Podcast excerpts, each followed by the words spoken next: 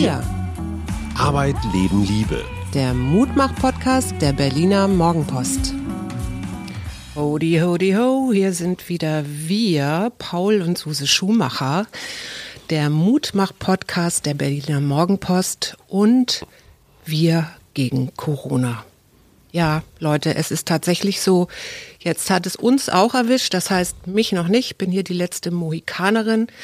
Und der große Sohn auch nicht, der ist mir nämlich zugeschaltet. Hallo Paul Schumacher. Hallo Susanne Schumacher. Genau, in jeder Wohnung sind wir hier ganz sicher noch einquartiert. Ich wahrscheinlich noch ein bisschen sicherer als du. Tatsächlich, du sitzt ja wirklich direkt im Krisenherd.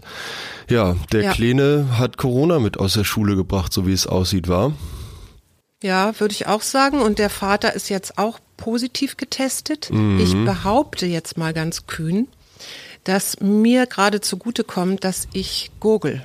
Dass du gurgelst? Ja, es gibt äh, unter anderem in Nature eine Studie tatsächlich zum Gurgeln und zwar zur Mundhygiene im Grunde. Also die haben da vier verschiedene Mundspülungen mit 200 Teilnehmern getestet. Mhm. Ich weiß jetzt nicht, wie lange die dann gegurgelt haben. Ich gurgel immer so eine gute Minute und haben herausgefunden, dass die Viruslast in der Speichelprobe mhm. dann nach dem Gurgeln 15 Minuten später um 89 Prozent reduziert war und nach 45 Minuten sogar bis zu 97 Prozent. Mhm. Und äh, möglicherweise hilft mir das gerade, dass ich gar nicht, äh, dass sich das Virus gar nicht so ein, reinsetzt. Mhm. Aber es ist ja Trotz alledem, weißt du, was du machen müsstest, wenn jetzt deine WG, äh, in deiner WG ein Corona-Infizierter ist? Oh, also ich, ich hatte ein bisschen darauf gehofft, dass ich dann Anrufe bekomme ja. von den überarbeiteten Beamtinnen und Beamten aus den Ämtern momentan, die mir dann in einem kurzen und sehr eindringlichen Gespräch erklären würden, was ich jetzt zu tun und zu lassen hätte, verdammte Axt. Also ich würde mich natürlich sofort testen. Äh, viel lüften. Ähm, das ist schon mal super gut. Aber so ganz genau wüsste ich es jetzt nicht. Wie, wie verhältst du dich denn jetzt gerade mit diesen zwei wandelnden Virusschleudern da? Ja, das ist genau das Lustige daran. Oder was heißt lustig ist das natürlich nicht. Ich war gestern an der Apotheke, um dann nochmal richtig gute Tests zu besorgen, damit das auch wirklich abgeklärt werden kann. Hm. Und die Apothekerin hat mir mehrere Tipps gegeben, unter anderem tatsächlich auch Gurgeln aber auch Emser-Pastillen, weil sie sagte, warum auch immer, das Virus mag keine salzigen Milieus im Mund. Aha. Das setzt sich halt über die Mundschleimhaut auch fest. Aber nichtsdestotrotz werde ich also jetzt auch hier in die Quarantäne gehen und wer weiß, vielleicht ähm, werden wir in unserer nächsten Sendung, musst du dann mit deinem Vater sprechen, weil ich da niederliege. Aber eigentlich aber eigentlich bin ich guten Mutes. Ich, ich bin auch guten Mutes. Genau, ich, ich schicke auf jeden Fall schon die ganze Zeit positive Gedanken und gute Energie zu euch nach Hause.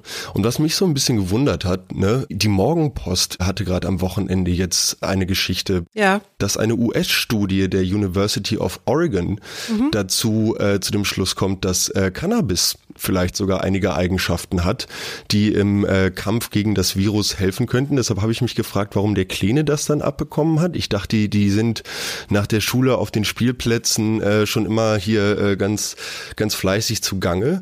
Ähm, du meinst, das beschleunigt noch, wie sagt man, diese Shops, weißt du, wo man dann Cannabis kaufen kann oder wie?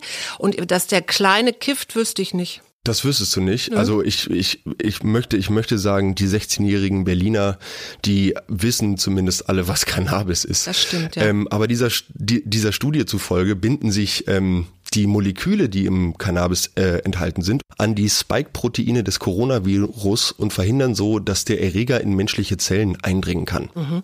Aber kann man dann nicht auch, es gibt doch in der Apotheke inzwischen ähm, Hanföl, ja. genau, das dann aber nicht turnt, kann man das dann nicht auch rauchen? Also statt, dass man da jetzt das ganz Deutschland beturnt durch die Gegend naja, läuft. Was ja auch so, so ist. einfach ist es nämlich leider dann doch nicht, weil ein einfacher Joint am Abend äh, schützt dann nicht vor der Infektion. Die beiden Stoffe müssen nämlich äh, mit Hilfe bestimmter Verfahren aus der Handpflanze gewonnen werden. Aha. Und es standen den Forscher tatsächlich auch nur Alpha- und Beta-Variante des Coronavirus zur Verfügung. Insofern ist die Frage, wie sich das Ganze mit Omikron verhält, die steht noch so ein bisschen im Raum. Ja, ja, ja, allerdings. Du musst jetzt übrigens ganz, ganz tapfer sein. Warum das? Weil, ja, Magawa ist tot. M Magawa? Ja. Kennst du Magawa nicht? Ich kenne Magawa nicht. Die berühmteste mit einem Orden ausgezeichnete Minensuchratte. Der hat, dieser Nager hat zuvor in fünf Jahren erfolgreich in Kambodscha ist er eingesetzt worden im Einsatz, um Minen zu finden und hat unter anderem 225.000 Quadratmeter wieder zugänglich gemacht. Wow. Wow. Und ich finde ja daran auch so schön, dass, äh, was schätzt du, wie viele Hero Rats Hero es Rats. weltweit gibt, die äh, Spreng dabei helfen, Sprengkörper zu finden? Die jetzt quasi gerade im aktiven Militärdienst die Freiflächen freiräumen von Minen. Ja. Ich schätze, es gibt momentan an die 10.000 Hero Rats auf diesem Planeten. Das wäre toll, oder? Also also da, ich würde mich darüber freuen, wenn könnten wir auch vielleicht nochmal neu diskutieren über unser Artensterben und dass wir vielleicht uns mehr mit um die Natur kümmern sollten und auch eben um die Tiere. Aber es sind tatsächlich nur 96, aber immerhin. Oh. Da lag ich ja, da lag ich ja ganz schön weit daneben. Ich hätte jetzt gedacht, dass das, wenn man einmal herausgefunden hat, dass die Ratte per se als Nagetier ähm, der Beseitigung von Minen extrem zuträglich ist, dass man dort dann, äh, dass das Militär schon das nötige Budget zur Verfügung stellen würde, damit es dort dann eine Sonderkommission gibt, die eingesetzt wird, um Ratten daraufhin zu trainieren. Ähm, ja, wäre irgendwie erinnert, gut, ne? Ja, da erinnert mich immer dieser herrliche Film äh, Männer, die auf Ziegen starren dran. Da fällt mir auch was ein. Du hast doch Papa neulich, mit Papa neulich über einen Film geredet, der heißt Don't Look Up. Genau. Kannst du mal kurz erklären, was das für ein Film ist und warum der dich so beschäftigt hat? Auch so beschäftigt hat er mich gar nicht. Ich ähm, hatte mitbekommen, dass dieser Film mit einem relativ hochkarätigen Cast besetzt ist. Und, und mich hat dieser Film, ich habe den zusammen äh, mit meiner Freundin Sarah geguckt, mich äh, hat dieser Film so ein bisschen sprachlos zurückgelassen. Weil wir hatten echt, äh, Sarah und ich, mehrere Momente während des Films, wo wir uns so angeguckt haben und wir waren beide so, was zum Teufel geht hier gerade los. Ja. Also äh, was das Drehbuch anging, was was die die Schnelligkeit, die Intensität, die Absurdität der Szenen anging, da jagte da jagte eine die andere. Dazu muss man vielleicht einmal erklären, dass ein was ist das ein Komet oder Meteorit oder was auf die Erde sich zubewegt, also in rasanter äh, Geschwindigkeit und es gibt Wissenschaftler, die davor warnen, dass es einen möglichen Aufprall gibt.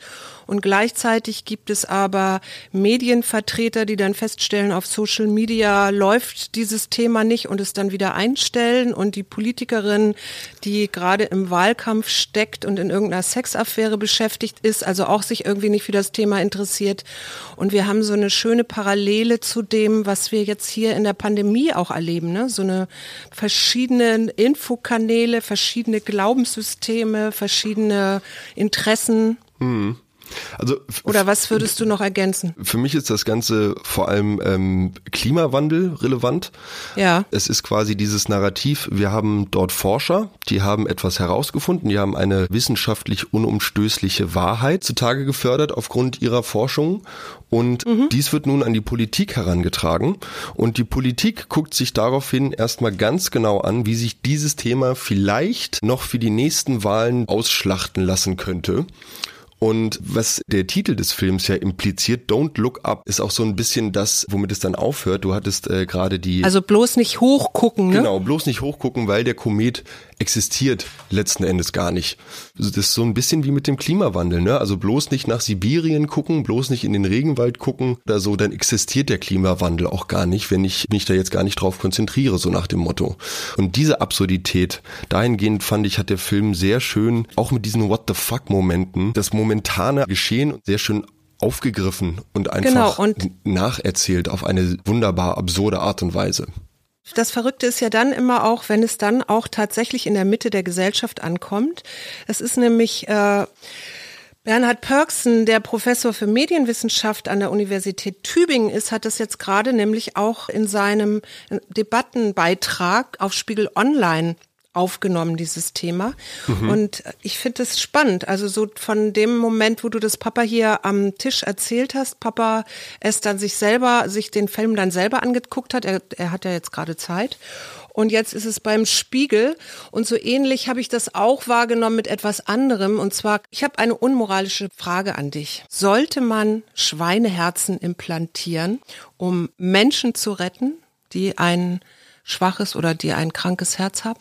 Uh, das finde ich eine spannende Frage, gerade wenn es um das Tierwohl und vor allem die, die Tierhaltung im, im Hinblick auf unsere gemeinsame Lebensgrundlage, den Planeten geht und, und wie es in der Zukunft äh, sich darum drehen wird, diese so zu organisieren, dass wir mit Mensch und Tier gemeinsam auf diesem Planeten leben können, ohne dass das Schwein dafür erst sein Herz lassen muss, damit ein Amerikaner noch 20 weitere Jahre lang zu McDonalds laufen kann.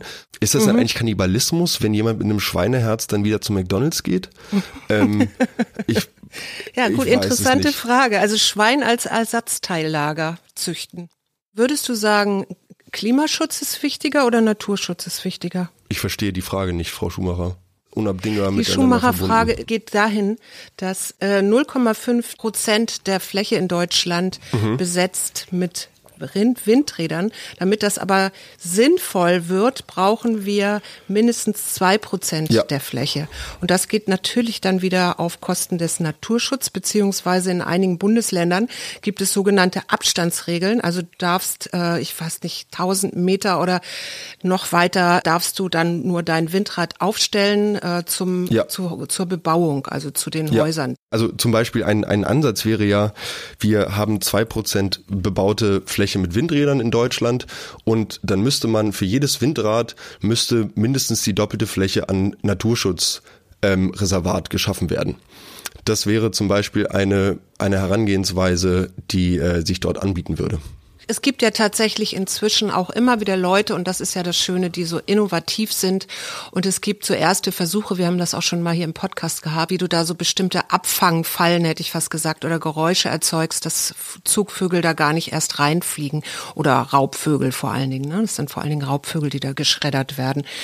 Äh, also insofern ist das, ist das alles alles machbar, Herr Nachbar. Und ich glaube auch tatsächlich, dass du da recht hast. So, gut. Haben wir noch was? Ach, ich habe noch eine kleine bezaubernde Meldung und dann hören wir auf für heute.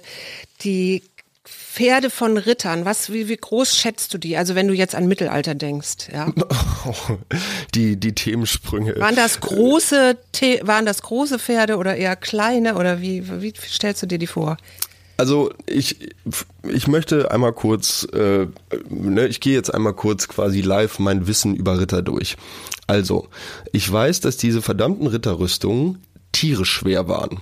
Genau. Ich weiß, dass diese armen Kerle, die in diesen Blechbüchsen steckten und dann damit sich mit anderen Leuten auf irgendwelchen Schlachtfeldern prügeln durften, nicht umsonst einen Knappen hatten, der jede Menge Sachen getragen, zugemacht, hinterhergeworfen, weiß ich nicht was hat.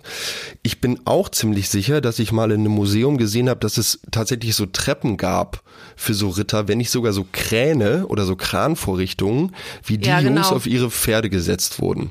Wenn ich jetzt auch noch davon ausgehe, dass im Mittelalter natürlich die Pferdezucht und so äh, wichtiges Thema war, ähm, dann würde ich mal sagen, dass das äh, Standard Ritterpferd, sagen wir mal der Opel Corsa unter den Ritterpferden, eher so ein, so ein mittelgroßes Pferd war. Ja, das hatte eine Risthöhe, also das ist quasi der Anfang der Mähne, so kann man in etwa sagen, ja. Also da, wo die Mähne ist, ist so ein Knochen. Mhm, mhm. äh, von 1,44 nur. Und man denkt ja immer durch die Filme. Das ist ja gar nichts. Nee, das waren wirklich ja. kleine, starke Ponys. Die waren eher so kleine, stampfende, äh, ja, so kleine Maschinen, ja, und, und die mit so kurzen Beinchen dann pop, pop, pop, pop, pop, pop, aber eben auch mehr tragen konnten. Ja, und überleg dir mal bitte, wenn du mit so einer Ritterrüstung von so einem 2,50 Meter Schimmel runterkippst, wie sowas wehtut. Und wenn du mit so einer Ritterrüstung von einem 1,44 Pony runterkippst. Mh. Hm. Ja, Sag, wie startest du in die nächste Woche? Ach, mit ganz guten Wünschen, die zu euch nach Hause gehen. Mann, Mann, Mann, diese Folge. Ich bin auch ein bisschen durch den Wind, muss ich sagen. Nach, ähm, nachdem äh, mein Elternhaus jetzt zum Superspreader Household geworden ist. Ja, ich, ich, ich drück euch alle ganz lieb und, und küsse euch alle aus der Ferne mit den gebührenden 1,50 Abstand und mit FFP2-Maske auf. Und ähm, ja, hoffe, dass wir, äh, dass wir weiter podcasten können und dass wir den Zuhörerinnen und Zuhörern auch mit solchen äh, sagen wir mal, außer, ja, es ist ja nicht wirklich außergewöhnlich äh, während dieser Pandemie, aber ähm, dass wir einfach auch sagen können, dass, dass wir ja auch nur versuchen, irgendwie das Beste draus zu machen. Und ähm, das möchte ich allen anderen auch nur ganz nahelegen, einfach das Beste draus zu machen. Ja, super. Ich hoffe auch, dass ich hier gut durchkomme und meine beiden Herren an meiner Seite auch Wir werden weiter berichten und ich habe noch eine Karte gezogen für die kommende Woche. Wissensdurst.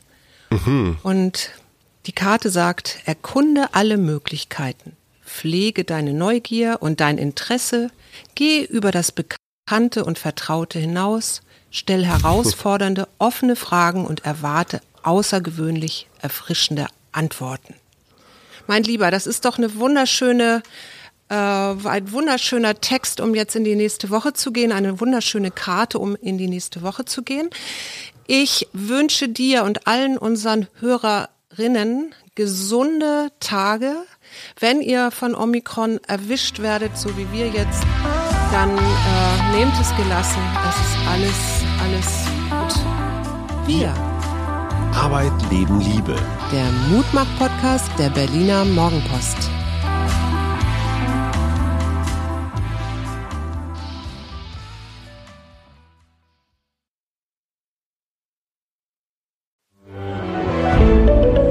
Ein Podcast von Funke.